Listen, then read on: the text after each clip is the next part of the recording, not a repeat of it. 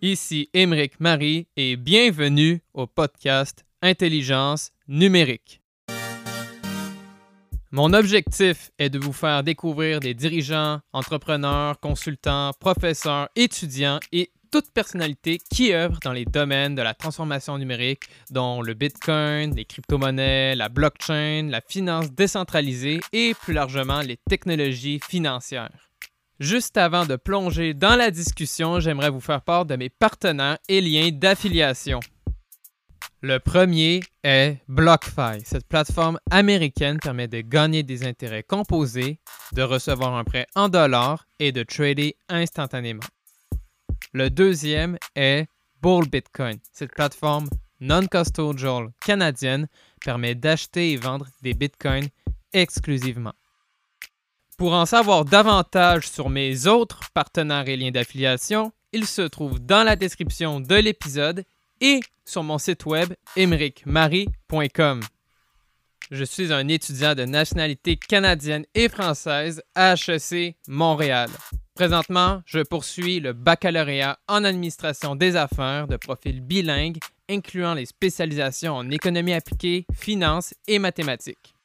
Avertissement, ce podcast est une expression de mes sentiments et a comme objectif de transmettre de l'information.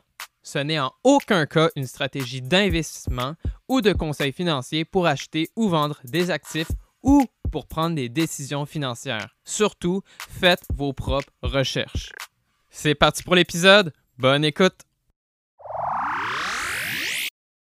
Alright, je suis avec Marc Zeller, qui est responsable des intégrations chez AV euh, en direct de Lisbonne au Portugal. Salut Marc, je suis très content que tu sois là. Bonjour, ça va? Très bien, très bien. Alors, euh, Marc, dis-moi, pour commencer simplement, tu peux me dire ton, ton background, donc euh, ce que tu faisais dans le passé, avant les cryptos, et maintenant sur quel projet tu travailles? Alors avant les cryptos, moi j'étais euh, plutôt dans le juridique. En fait, euh, j'ai euh, étudié à la Sorbonne, Paris 1, le droit. Oui. Et j'ai été toujours assez passionné d'économie à, côté. j'ai failli faire une double licence, mais bon, ça s'est pas fait comme ça. Et en fait, je suis tombé dans les cryptos, tombé en amour, comme vous dites chez vous. un petit peu en 2013 avec la découverte de Bitcoin, mais pas tant que ça, mais surtout euh, à la fin de l'année 2015 avec la découverte d'Ethereum et tout ce qu'on pouvait construire sur Ethereum. Et euh, du coup, ça m'a amené à créer avec euh, quelques amis l'association Ethereum France, qui s'appelait Asset au début et qui est devenue Ethereum France. On organise probablement la plus grande conférence européenne sur Ethereum qui s'appelle LetCC à Paris chaque année. La dernière édition, c'était en mars 2020. Et euh, on espère ne pas faire online euh, l'année prochaine. Ça dépendra de la situation sanitaire, bien mhm. sûr.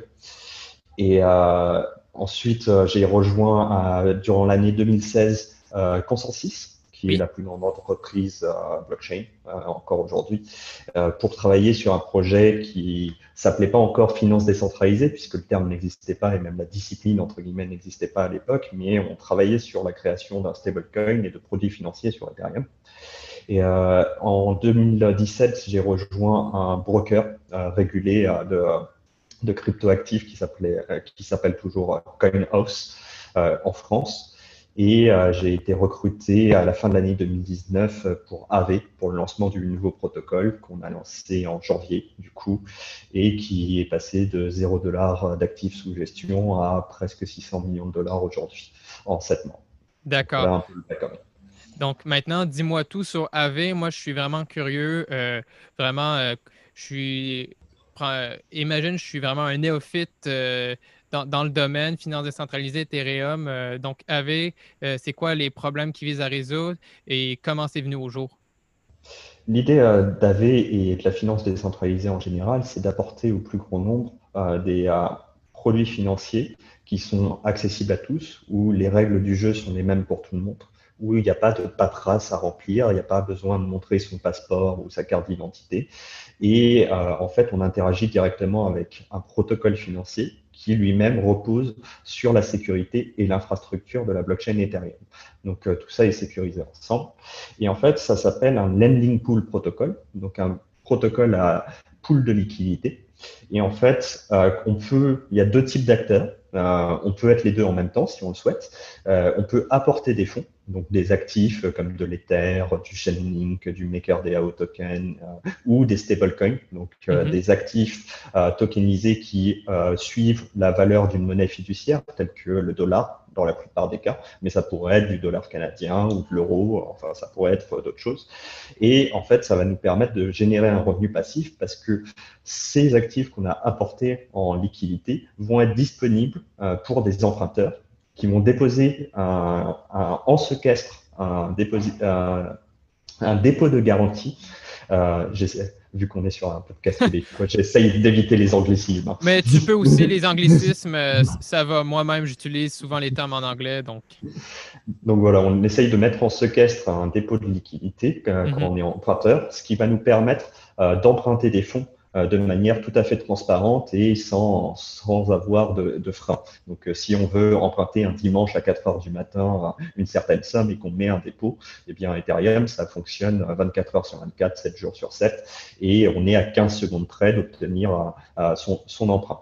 Et en fait, comme tous les dépôts et tous les emprunts sont surcollatéralisés, on va emprunter toujours un petit peu moins que la valeur qu'on a mis en dépôt, eh bien, euh, vu que c'est sur la blockchain Ethereum et que ça tourne en permanence, euh, si l'emprunteur était amené, euh, pour une raison X ou Y, à ne pas rembourser son emprunt, en fait, n'importe quel acteur peut se servir dans le dépôt de garantie de l'emprunteur afin de payer en lieu et place l'emprunt au nom de l'emprunteur. Bien sûr, ce n'est pas une action bénévole, puisque ce processus, qu'on appelle une liquidation, va être rémunéré par ce qu'on appelle un liquidation bonus. Et du coup, comme c'est très intéressant pour certains acteurs d'obtenir ce liquidation bonus dans une transaction qui dure seulement 15 secondes, euh, ça fait que la finance décentralisée, c'est quelque chose qui est extrêmement résilient. Et, euh, pour l'instant, on n'a pas eu de faille majeure euh, d'un point de vue de l'architecture sur les protocoles de finance décentralisée. Et avec AV, on a essayé de pousser, ça c'est un peu le cadre général de la finance décentralisée et des Lightning mhm. Pool Protocol. Et avec AV, on a essayé de pousser un petit peu les limites de ce qu'on pouvait faire avec ça en créant euh, des, nouvelles euh, fonctionnalités. Et par exemple, on a inventé et mis en place ce qu'on appelle les stable rates, donc euh, des taux d'emprunt qui sont stabilisés, puisque mhm. sur la blockchain et sur ces pools de liquidité, c'est l'offre et la demande qui vont définir les taux d'intérêt. Donc c'est très intéressant quand on veut avoir le taux le plus juste puisque vu que tout est décentralisé, euh, les algorithmes vont euh, permettre aux gens d'avoir le meilleur taux pour eux, un taux optimisé pour eux à chaque bloc, donc toutes les 15 secondes. Mais euh, aussi, il y a beaucoup d'acteurs, et ça, ça venait d'une demande de la communauté, qui sont prêts à payer un tout petit peu plus, mais en échange, ils savent que bah, ils vont payer tel taux et ce sera tel taux euh, sur la durée de leur emprunt, ce qui leur permet de ne pas avoir de mauvaises surprises si les conditions de marché changent. Et une autre des inventions qu'on a mis en place, c'est ce qu'on a appelé les flash loans. Donc, je le traduirai pas par prêt clair, désolé. Hein. flash loan, on va garder flash loan. Oui, oui. et euh, en fait, ça permet d'emprunter, et ça, c'est quelque chose qui n'est possible que dans la finance décentralisée. Ça n'a pas d'équivalent comme service financier dans la finance traditionnelle. Ça permet d'emprunter autant de liquidités qu'on souhaite. Donc, euh, avec quelques lignes de code, on peut emprunter, si on, si on le souhaite, euh, près de 600 millions de dollars. Et euh, exécuter des actions sur Ethereum et rembourser à la fin de sa transaction Ethereum, sa transaction sur la blockchain, les fonds empruntés. Alors on se dit, ben, emprunter pour seulement une transaction, emprunter, faire quelque chose, euh, rembourser, comment on peut profiter, euh, en tirer de profit? Eh bien, en fait, euh, vu que tout est décentralisé sur Ethereum et qu'on est sur un écosystème d'applications qui sont compatibles entre elles sur le même réseau et sur la même infrastructure, euh, il y a par exemple des échangeurs, des places de marché euh, de tokens. Donc l'un des, euh, des, des cas l'un des cas d'application de, des flash loans, c'est de trouver un actif, donc un, un, jeton qui serait moins cher sur une plateforme que sur une autre, et simplement emprunter des fonds chez AV euh, acheter cet actif là où il est moins cher, le revendre immédiatement et à l'intérieur de la même transaction sur l'échangeur où il est un petit peu plus cher, encaisser la différence et rendre la liquidité euh, dans AAV et le tout en une seule transaction, le tout en 15 secondes on peut obtenir un profit. Ça, c'est ce qu'on appelle de l'arbitrage. Euh, un autre cas qui est encore plus important et plus rémunérateur, c'est, on parlait tout à l'heure des liquidations. Il peut arriver du fait des, des euh, fluctuations du marché que certains prêts ne soient plus suffisamment collatéralisés, donc ils sont ouverts à tous ceux qui souhaiteraient les liquider en lieu et place des emprunteurs pour toucher un bonus de liquidation. Et les bonus de liquidation, selon les plateformes, selon les échangeurs, ça peut aller de 3 jusqu'à 15% de la valeur de l'emprunt. Mais euh, donc c'est très intéressant de pouvoir potentiellement gagner entre 3 et 15% en 15 secondes. Donc ça intéresse beaucoup de gens. Cependant, jusqu'à l'apparition des flash loans, c'était un peu un club réservé aux riches, puisqu'il fallait le capital à disposition pour payer et avancer les frais euh, du, euh, du, remboursement de la mhm. dette en lieu et place des emprunteurs. Depuis les flash loans, c'est ouvert à tous ceux qui savent écrire quelques lignes de code, puisque même, euh, prenons une position hypothétique d'un million de dollars qui serait euh, apte à, liquidation. Moi, je peux vous affirmer que je n'ai pas un million de dollars sur mon compte Ethereum aujourd'hui, mais j'ai les compétences d'écrire les quelques lignes de code pour emprunter un million de dollars chez AV, rembourser le crédit, obtenir la part du dépôt de garantie qui correspond au remboursement de la dette plus euh, le bonus de liquidation, revendre immédiatement ce collatéral sur les marchés pour pouvoir rembourser AV, et euh, je peux gagner de cette manière entre 3 et 15% selon l'actif concerné et euh, selon les frais d'échangeur euh, immédiatement en quelques lignes de code. Et ça, ça a été une révolution parce que certes, d'un point de vue spéculatif et de trading, c'est intéressant et c'est très rémunérateur et du coup, il y a beaucoup de demandes pour ça. Mais surtout, en termes de résilience de toute la finance décentralisée, ça a été un, un changement de paradigme puisque euh, on a observé que depuis l'apparition des flash loans, euh, il y a les, les positions de crédit euh, qui étaient sous, sous collatéralisées, leur, leur temps de survivance entre guillemets sur les marchés et a chuté drastiquement. Et par exemple, pour donner une stat, chez AV, les les crédits qui sont ouverts à la liquidation, leur temps de survie moyen est inférieur à deux minutes. Ah, oui. du coup, et du coup, c'est euh, très intéressant parce que, mhm. en fait, si on liquidait pas euh, ces positions qui sont dans un stade dangereux de, de surcollatérisation, eh bien, il pourrait y avoir des, des prêts qui n'ont plus assez de collatéral pour rembourser la dette. Et du coup, ce serait très dangereux et ça mettrait le système en danger. Et euh, depuis les flash loans, on observe que les liquidations sont de plus en plus rapides et de plus en plus efficaces, ce qui rend euh, toute la finance décentralisée de plus en plus résistante et résiliente aux événements de marché. Donc euh, voilà. La troisième innovation euh, qu'on a mis en place avec AV, c'est les délégations de crédit, qu'on appelle crédit, euh, credit delegation.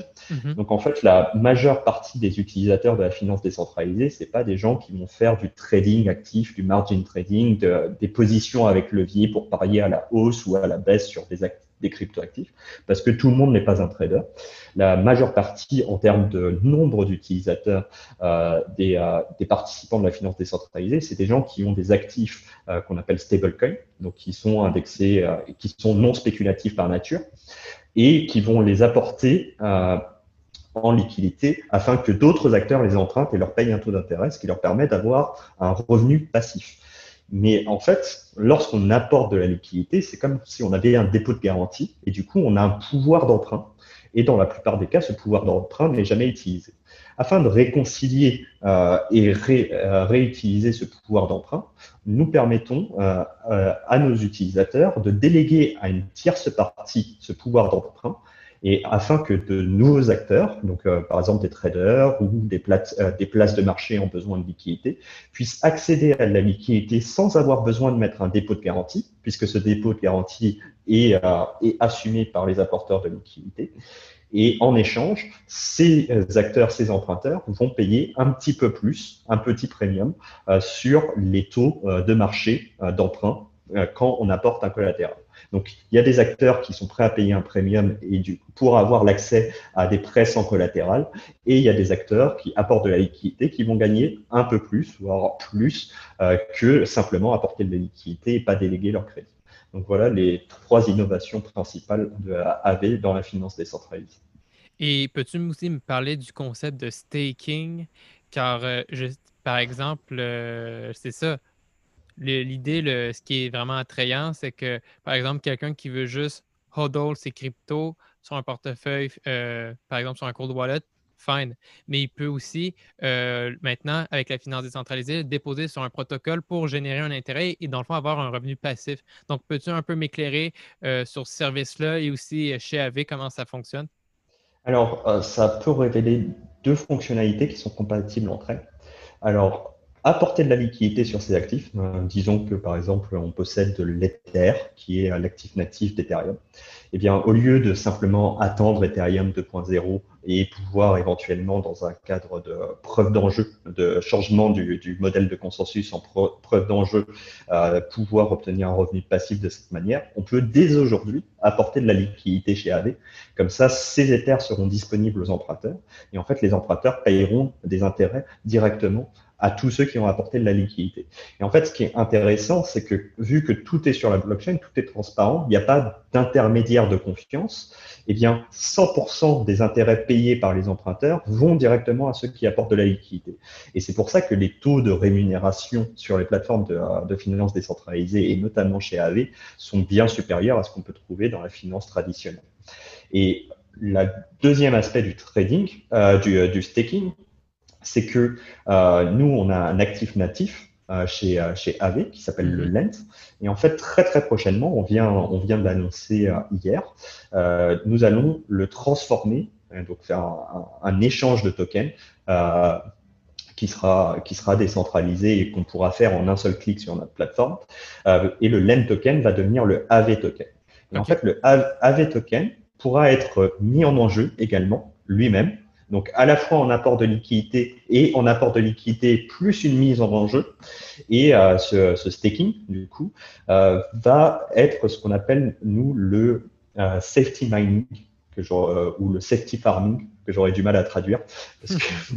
mais le, le, safety farming, c'est que en fait, les gens qui possèdent du AV token auront la possibilité d'entrer dans un fonds de garantie, donc un smart contract, qui en échange de l'ensemble des filles du protocole. À chaque fois que quelqu'un emprunte, il y a une petite fille qui est payée. À chaque fois qu'il y a un flash tone, il y a, une petite fille qui est payée. Euh, à chaque fois que quelqu'un échange ses collatérales euh, sur une place de marché, il y a une petite fille qui est payée. Toutes ces filles vont aller aux gens qui mettent en enjeu leur AV token. En plus, euh, ils vont recevoir l'inflation monétaire sur le AV token, ce qu'on appelle le liquidity mining.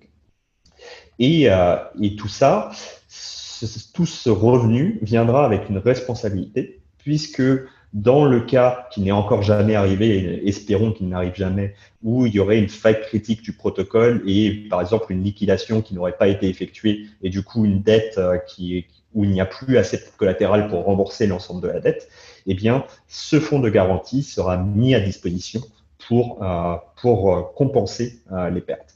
Euh, il faut savoir que dans la finance décentralisée, ce n'est arrivé qu'une seule fois à MakerDAO, euh, durant un événement qu'on a appelé le Black Thursday, mhm. euh, le, 12 mars, et ça venait en fait un défaut du, du design de leur système d'Oracle.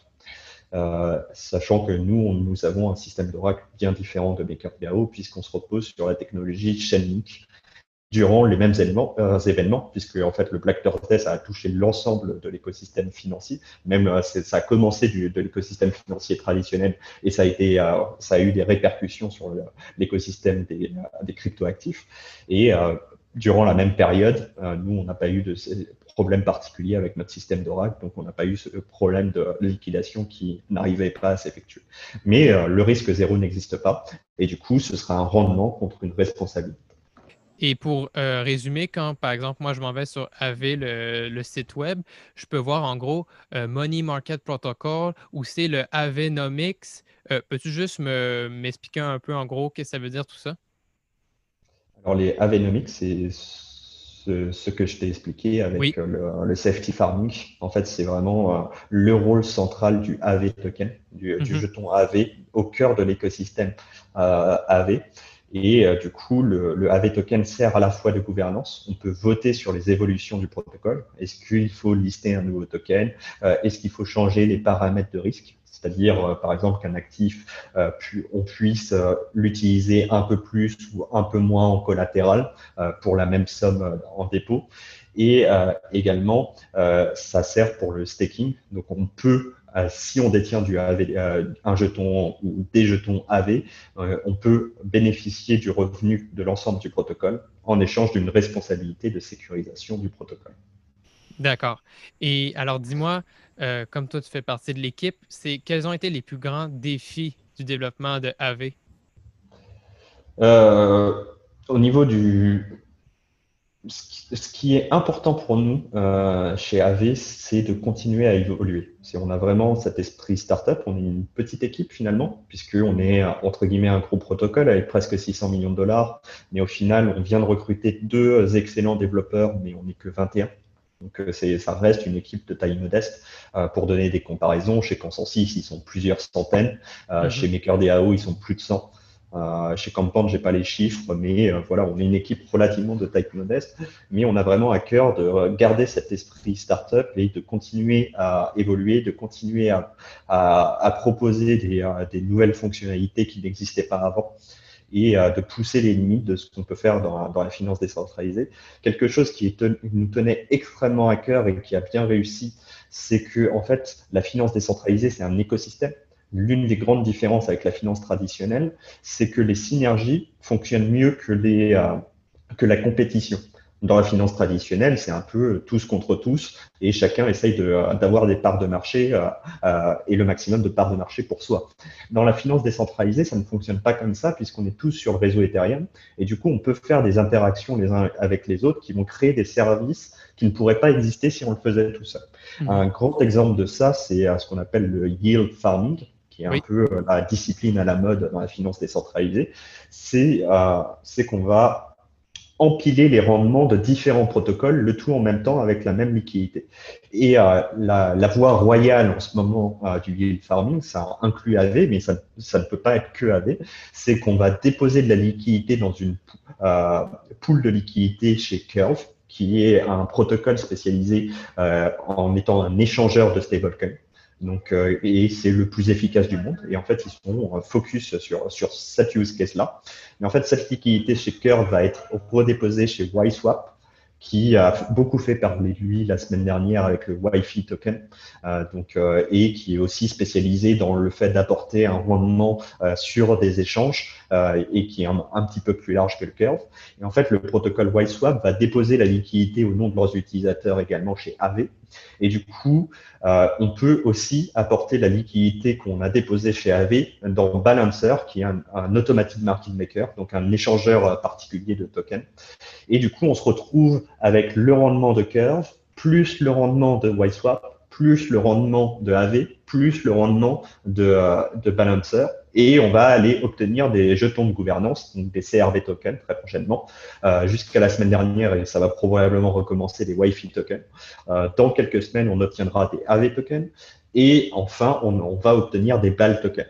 Donc on a un rendement organique donc qui vient d'une activité réelle. Hein. Il, y a des, dizaines et des centaines de millions de dollars d'échanges sur Curve, il y a des, centaines de millions de dollars d'échanges sur, sur euh, YSwap, également sur AV et également sur Balancer. Donc ce rendement, il, il sort pas de nulle part, hein. c'est pas de l'argent créé à partir de rien, ça vient d'une réelle activité économique et on va pouvoir empiler ces rendements et arriver à des rendements qui sont incomparables euh, à des, des euh, à des années-lumière de ce qu'on pourrait trouver dans la finance traditionnelle, puisque en fait, euh, on, utilise les forces de chacun, euh, de chaque protocole qui travaillent ensemble pour apporter un meilleur rendement et un meilleur service à leurs utilisateurs.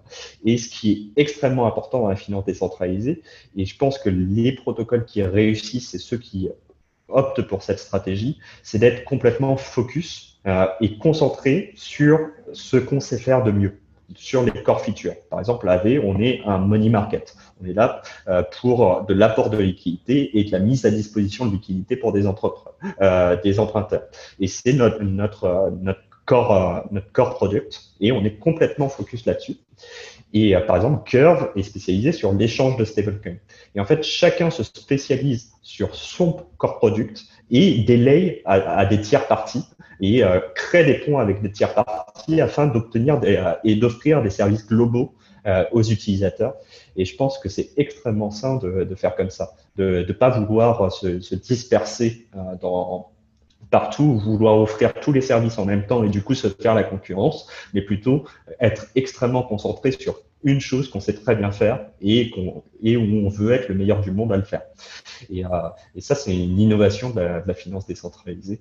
Et, euh, et c'est, je pense que ça, ça contribue fortement euh, à l'essor et à la croissance de notre écosystème. Et selon toi, penses-tu que le yield farming, ça va être durable sur le long terme? Alors, c'est sûr que des taux à 4 chiffres et 3 chiffres, ça ne peut pas durer euh, éternellement. Donc, euh, c'est bien d'en profiter maintenant, mais ça ne peut pas durer éternellement. Mhm. Cependant, moi, je suis extrêmement confiant. Comme je l'ai dit, il y a un volume organique derrière tout ça. Il y a des vrais utilisateurs. Ce n'est pas, pas de l'argent qui est créé à partir de rien. Donc, avoir un rendement à long terme qui soit beaucoup plus grand que ce que pourra jamais offrir la finance traditionnelle, euh, ça, pour moi, il n'y a pas de problème. Donc, bien sûr, il n'y aura pas du rendement à trois chiffres, mais euh, du rendement à deux chiffres euh, près de la borne basse, ça me semble tout à fait euh, envisageable. Et pour les débutants ou amateurs qui voudraient s'y mettre, c'est quoi, toi, tes, tes gros conseils pour faire attention de ne pas se faire avoir dans tous les, les échanges ou les swipes à faire? moi, mon conseil, c'est de s'informer. Et il n'y a pas de risque zéro. De toute façon, ça n'existe pas le rendement sans risque. Et mhm. d'ailleurs, toute personne euh, essayant de vous indiquer euh, que euh, vous allez pouvoir gagner de l'argent sans prendre de risques est en train de vous arnaquer. Et généralement, il n'y a aucune exception à cette règle. Donc, je, je, vous invite fortement à vous informer, à, te, à, chercher les tenants et aboutissants de cette technologie. C'est quand même une technologie qui est jeune. Hein. Toute la finance décentralisée, c'est quelque chose qui existe sous forme concrète depuis, on va dire, l'année 2018 donc euh, moins de deux ans. Et euh, sous la forme actuelle, ça a moins de six mois. Euh, par exemple, le protocole Swap, c'est quelque chose qui a été créé en février, c'est pas sorti de nulle part, mais la forme actuelle du protocole a une semaine et demie à peu près. Donc c'est extrêmement jeune. Euh, AV, on a sept mois, donc on est presque des dinosaures dans l'écosystème. Mmh. en sept mois, c'est vous dire un peu l'innovation. Et surtout, faire très attention un peu aux sirènes. C'est-à-dire que plus un écosystème va être à la mode, et c'est quelque chose qu'on observe sur les dernières semaines, plus ça va attirer des gens qui vont vous vendre des merveilles et des rendements euh, impossibles à tenir sans qu'il y ait de réalité économique derrière. Et du coup, on va, ça va, et ça, c'est quelque chose qu'on observe déjà et qui va s'amplifier au cours des prochains mois, c'est que tout le monde va coller l'étiquette défi finance décentralisée sur son projet et sur son, sur son site web afin d'attirer euh, le chaland. Euh, mais il y aura, tout ne se vaut pas. Et euh, il faut faire extrêmement attention à ça. Et moi, je pense qu'une bonne source d'information pour, pour ceux qui lisent l'anglais, ça va être Bankless. Oui, oui je connais. C'est très bon, je peux, je peux l'approuver. C'est de qualité. Voilà, c'est de qualité. Parce que si vous lisez quelque chose et vous entendez parler de quelque chose sur Bankless, c'est généralement un très bon signe. Euh, mais ça ne vous empêche pas de faire vos propres recherches vous-même. Hein. C'est-à-dire, euh, euh, on va vous parler de choses, mais c'est pas parce que il faut pas prendre les choses pour argent comptant. C'est-à-dire que ça va vous donner une liste de choses à regarder, mais il va falloir faire vos propres recherches ensuite vous-même. Bankless, c'est un, une très bonne chose. En termes de newsletter, il y a aussi de Defiant. Euh, par Camélia Rousseau, euh, qui est euh, excellent. Et tous les jours, vous allez avoir les activités de l'écosystème les plus importantes directement dans votre boîte mail. Ils ont des versions payantes, mais les versions gratuites sont très accessibles, très lisibles. Donc, si vous n'avez pas envie de sauter le pas pour soutenir le créateur directement, vous pouvez accéder aux versions gratuites et elles sont tout de même de, forte qualité. Ma troisième recommandation, ça va être tokenbreeze.xyz ce qui lui a plus tendance, euh, en fait Brice, euh, qui, qui travaille chez Monolith, a plus tendance à écrire en français. Donc si vous cherchez du contenu en français, ça, peut, ça peut être une bonne source pour vous. Et, et surtout, c'est un long chemin, il y a beaucoup de choses à apprendre. Euh, c'est pas grave si c'est très difficile au début, mais ce que j'ai envie de dire, c'est que dans ce domaine, encore plus que dans les autres domaines, parce que c'est pour moi une vérité générale, mais c'est encore plus exprimé euh, dans ce domaine. Euh, le savoir, c'est de l'argent. C'est-à-dire que si vous avez les bonnes compétences et que vous savez euh, ce que vous êtes en train de faire, il y a des chances qu'il y ait un rendement. Et, du coup, ça vaut le coup d'apprendre, ça vaut le coup de faire l'effort d'apprendre pour si cela vous intéresse. Et pour revenir sur Camille Rousseau, as-tu lu son dernier livre sur The Infinite Machine? Il est précommandé, mais je ne l'ai pas encore reçu. Je l'ai commandé sur Amazon, donc je l'attends avec impatience. je suis plus ben un, lecteur de, de, livres physiques. Ah oui. Euh, malheureusement, mais euh, ma, ma, compagne le lit sur le Kindle et elle adore. Parce que tu vois, moi, je, je l'ai reçu il y a une semaine environ sur Amazon aussi. Euh, je suis dans les, premiers chapitres, mais j'avoue que pour celui qui veut euh, justement comprendre l'histoire, même du Bitcoin au tout début, ça retrace ça, parce que pour comprendre Ethereum, il faut comprendre le Bitcoin. Et là, après, ça explique en détail euh, tous les grands événements de fondation d'Ethereum. Super intéressant, vraiment, pour tout savoir. Et aussi la suite. Mmh. Exactement. et dis-moi aussi, quand on parlait de. Là, on a parlé beaucoup de finances décentralisées. Évidemment, toute l'action se passe sur Ethereum, mais penses-tu que euh, ça va rester sur Ethereum ou penses-tu que d'autres blockchains ou projets pourraient avoir une, niche ou prendre des, parts de marché de cette nouvelle euh, technologie euh, de DeFi? Moi, je pense que c'est la dernière chance. C'est-à-dire que Bitcoin a complètement verrouillé le marché de réserve de valeur aujourd'hui. Aujourd'hui, des, actifs comme Litecoin, euh, des actifs euh, de, ce type-là qui, qui voulaient un peu concurrencer euh, cette idée de faire un or numérique ou un argent numérique, enfin selon ce qu'ils voulaient mettre en place, ont complètement perdu la bataille et vont doucement disparaître. et aujourd'hui, Bitcoin, ça reste la, la valeur de référence d'or numérique. Et du coup, ils ont verrouillé ce marché-là. Ethereum a voulu, et c'est toujours pensé, euh, non pas comme une réserve de valeur directement, même s'il pourrait euh, y avoir euh, ce type de propriété qui arriverait s'il y, a un consensus en jeu, mais c'est voulu comme l'écosystème des applications décentralisées. Et aujourd'hui, Ethereum est à 100% de, et même plus que 100% de sa capacité en termes d'infrastructure est un petit peu victime de son succès.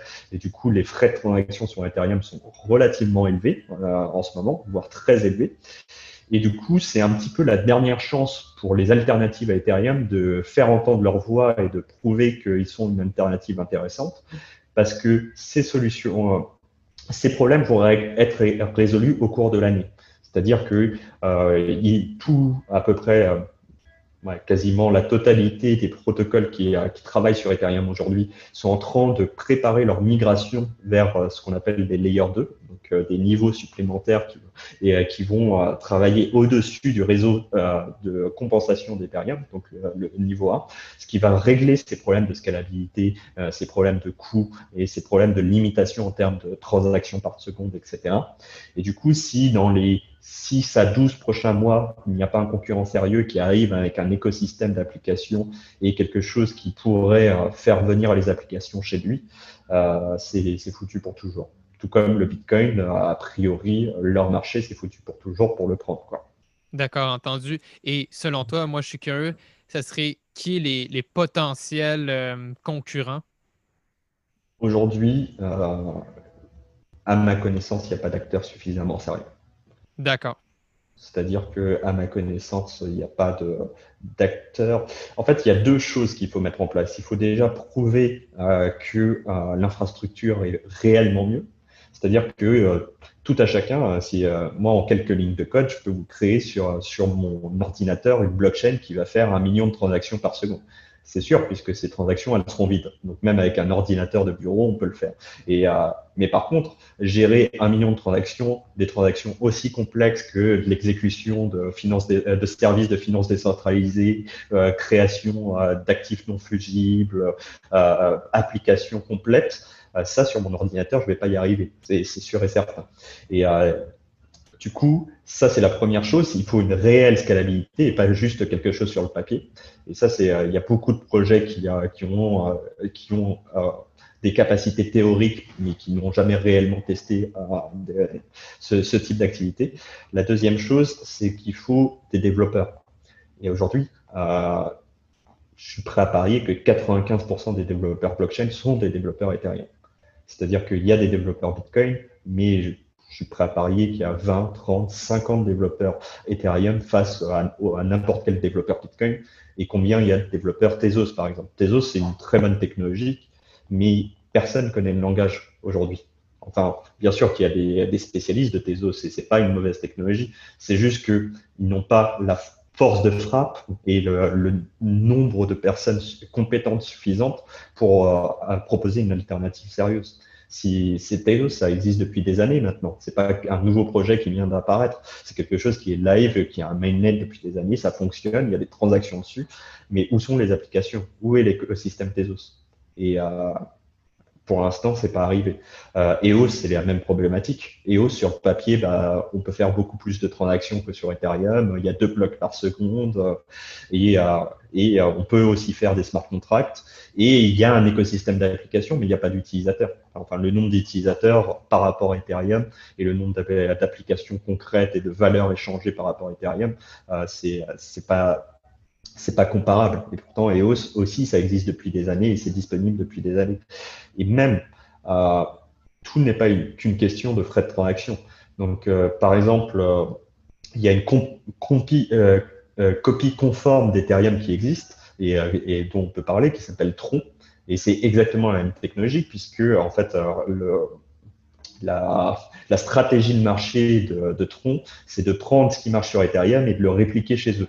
Et surtout, l'ensemble euh, quasiment l'ensemble des applications décentralisées d'Ethereum ont une version copier-coller sur Tron. Donc, il existe un MakerDAO euh, chez Tron, il existe un Compound chez Tron, euh, et des stablecoins et tout, tout, ce genre de choses chez Tron. Où sont les utilisateurs?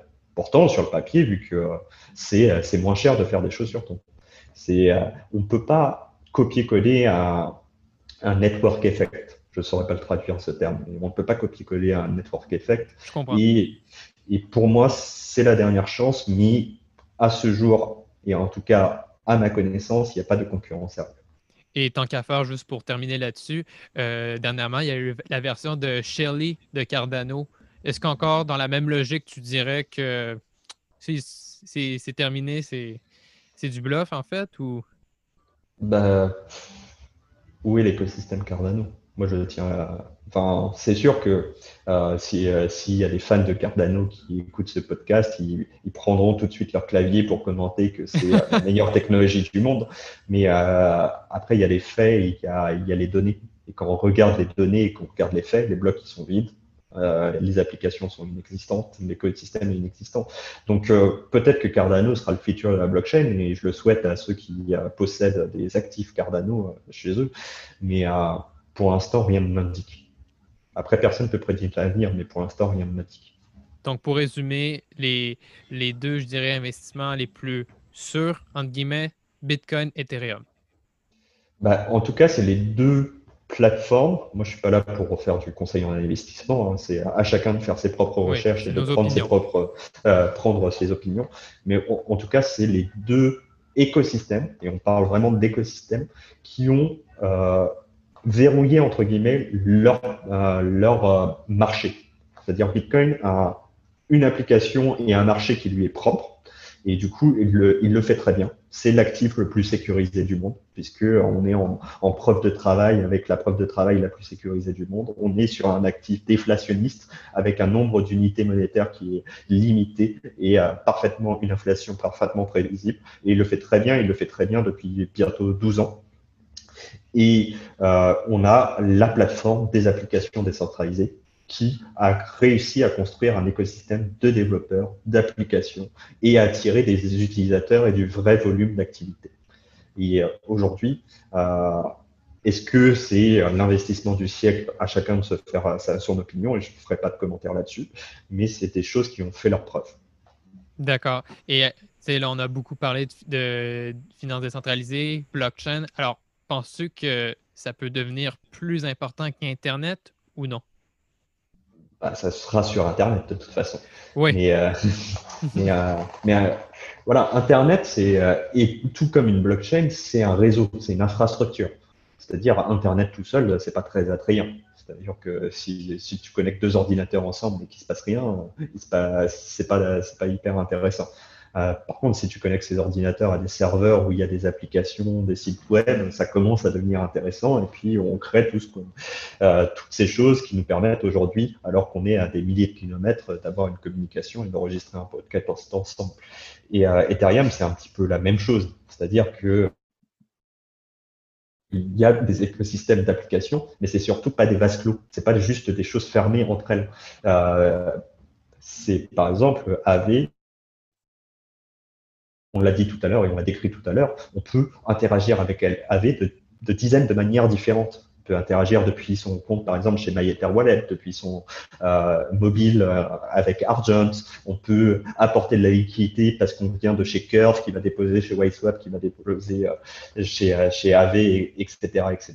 Et en fait, c'est là où ça devient ça fait effet boule de neige. Je ne sais pas si vous avez l'expression chez vous, mais euh, ça, hmm. c'est un, un, un, cercle vertueux euh, dans le fait que, bah, en fait, toutes ces interactions créent des nouvelles possibilités qui elles-mêmes créeront de nouvelles euh, possibilités. Et c'est vraiment ce qu'on observe depuis, euh, depuis ces derniers mois sur, sur la finance décentralisée, mais sur Ethereum en général, c'est que les services qui existent aujourd'hui n'existent, ne pouvaient pas exister il y a un an il y a un an, l'infrastructure et les, outils nécessaires n'existaient pas. Et parce qu'il y a eu des interactions entre différents outils, on a pu créer euh, de nouveaux services qui créeront de nouveaux services. Euh, un exemple très concret là-dessus, c'est-à-dire sans les stablecoins, comment on fait de la finance décentralisée? Puisque s'il faut emprunter un actif, euh, si on dépose un actif spéculatif pour emprunter un actif spéculatif, c'est un petit peu compliqué en tant que et un petit peu risqué en, tant que spéculateur. Alors que si on dépose un actif spéculatif mais on emprunte un actif non spéculatif de la monnaie fiduciaire, bah là ça rend euh, l'opération beaucoup plus saine, euh, beaucoup plus facile à traiter d'un point de vue financier. Donc sans MakerDAO, il n'y a pas de compound et, et il n'y a pas de AV. Et sans AV et sans, et sans Compound et sans les, euh, les, euh, les stablecoins, on ne peut pas non plus créer Curve, puisque bah, c'est euh, une plateforme d'échange d'actifs. On ne peut pas non plus créer YSwap, puisque c'est une plateforme qui va obtenir du rendement. Mais du rendement sur quoi? Sur des protocoles de, de finance décentralisée.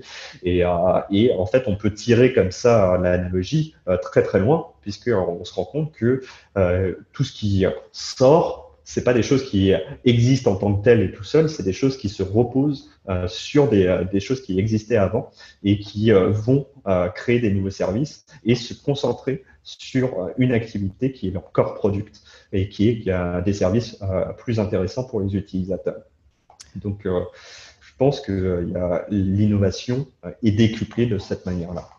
D'accord. Et donc, pour terminer, selon toi, c'est quoi les moyens pour augmenter l'adoption, accélérer l'adoption justement de tout ce monde qui est la finance décentralisée? Alors aujourd'hui, je pense qu'aujourd'hui, Ethereum a prouvé qu'il y avait un intérêt, il y avait un marché et que ça répondait à, un besoin, ou en tout cas que si ça ne répondait pas à un besoin que les gens avaient conscience d'avoir, eh bien ça a créé une envie. C'est un peu la, ce qui a fait le succès d'Apple. C'est-à-dire Steve Jobs, il disait, euh, il pas euh, faut pas donner aux gens ce qu'ils veulent, mais il faut donner aux gens ce, euh, dont ils ont besoin, mais qu'ils ne savent pas encore. Et, du coup, ça, a répondu à, ça a prouvé son marché. Mais aujourd'hui, l'infrastructure doit évoluer et doit évoluer de manière à accueillir le plus grand nombre. Parce qu'aujourd'hui, euh, par exemple, sur AV, on a 200 000 utilisateurs à peu près. Euh, entre voilà, si on est passé de 20 à 200 000, 250 000 depuis que le, gaz est très cher. En fait, on a euh, voilà entre, 200 et 250 000 utilisateurs dans la finance décentralisée.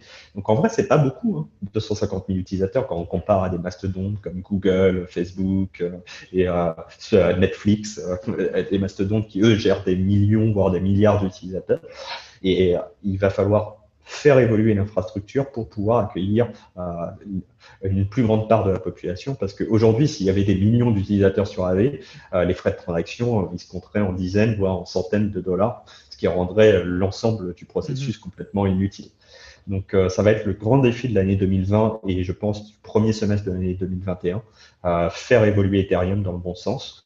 Et ça se fera pas forcément sur Ethereum tel qu'il existe aujourd'hui, mais sur des couches supplémentaires à Ethereum qui, par exemple, a été parfaitement réussi par Bitcoin, puisque Bitcoin a eu les, les mêmes problématiques en son temps, c'est-à-dire euh, en tant que moyen de paiement, bah, ça coûtait trop cher euh, de, faire une transaction. Et c'était euh, c'était lent puisque Bitcoin a un bloc toutes les 10, une, mise à jour de, sa, de, de, son registre distribué toutes les 10 minutes.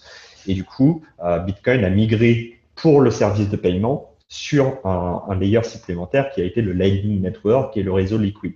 Et en fait, cette transition, Bitcoin a atteint la maturité, et au bout de 12 ans d'expérience, cette transition vers déplacer des applications vers un, niveau supplémentaire qui pouvait encaisser cette demande d'utilisation.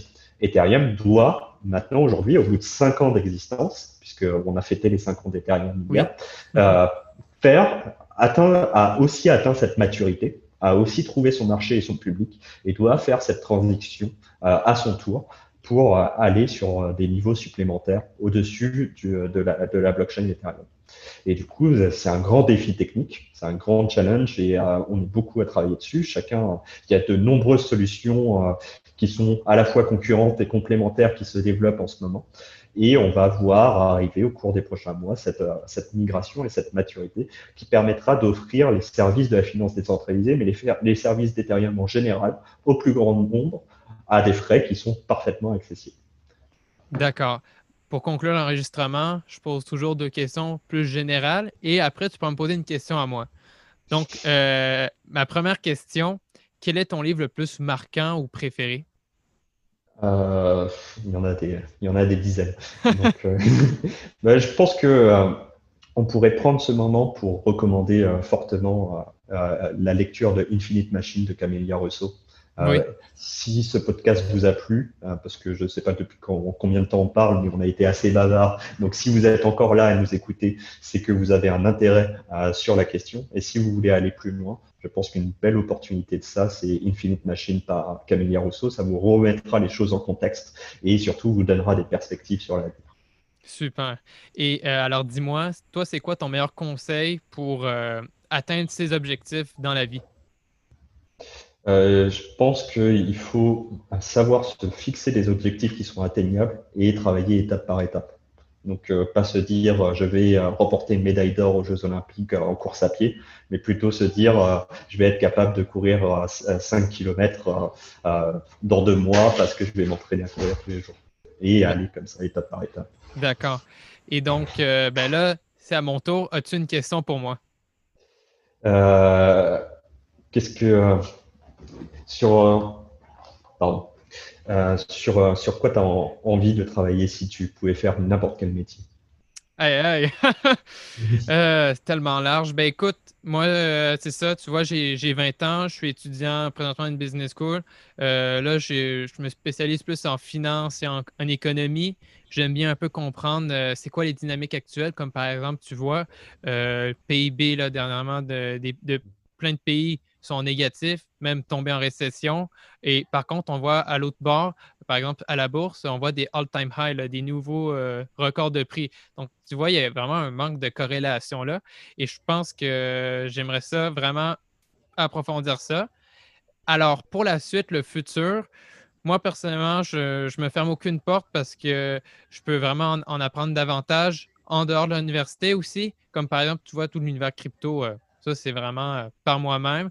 Donc, c'est sûr, peut-être dans une optique plus dans les finances. Par exemple, j'aime bien aussi tout ce qui est le concept de venture capital. Tu sais, euh, mm-hmm. investir dans, faire partie d'une organisation qui a investi dans une entreprise et la faire grossir et voir vraiment l'évolution. Dans le domaine euh, blockchain, ça, ça serait vraiment cool.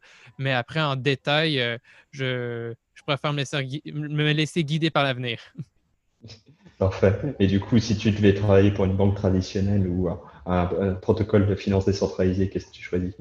Alors, tu me proposes deux options super intéressantes. C'est sûr que la première, qui est un protocole de finance décentralisé, bien, j'ai l'impression que c'est plus dans un mood startup où on est moins nombreux qu'une banque traditionnelle, mais que, évidemment, l'innovation et les avancées dans les travaux qu'on fait, c'est bien plus rapide. Et l'autre bord, ben, une banque traditionnelle, si, par exemple, je me vois dans la, pas moi, la nouvelle branche blockchain et actifs numériques, c'est sûr que c'est cool aussi développer des solutions, des produits en lien avec cette technologie-là pour les implanter dans ce qui est actuellement présent. Donc, c'est deux, sphères complètement différentes, mais j'avoue que le, le protocole, une compagnie de protocole décentralisé, ben, c'est vraiment comme une start-up. Puis ça, j'ai jamais vécu cette expérience-là. Donc, euh, ça m'intéresserait euh, énormément. Parfait. Finalement, euh, pour les gens qui voudraient en savoir davantage sur AV ou toi-même, on, les envoie où? On les envoie, je pense qu'un bon point de départ, c'était c'est notre blog, donc medium.com slash AV, donc AV avec deux A, V, E. Et euh, en fait, ça va être les articles qui vont mettre en avant les grandes euh, mises à jour du protocole, les grands événements.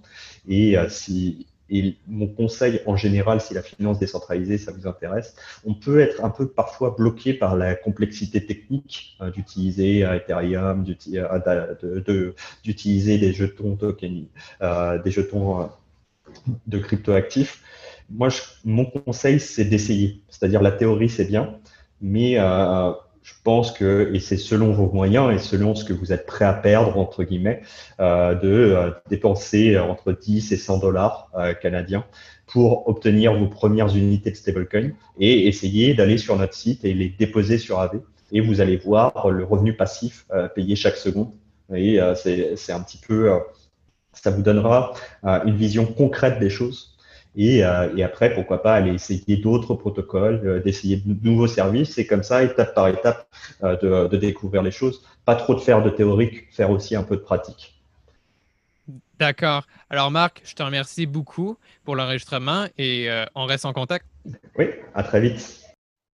Voilà, c'est la fin et j'espère que vous avez aimé trouver l'épisode très enrichissant. Si vous souhaitez me contacter pour quelconque question ou demande, je suis à votre écoute sur LinkedIn, Twitter, Telegram ou encore à mon adresse courriel. Vous trouverez mes infos pour me contacter sur mon site web emericmarie.com. Finalement, la meilleure façon pour m'encourager est de partager intelligence numérique à votre entourage. N'oubliez pas d'aller consulter mes partenaires et liens d'affiliation pour profiter de leurs services et produits clés en main.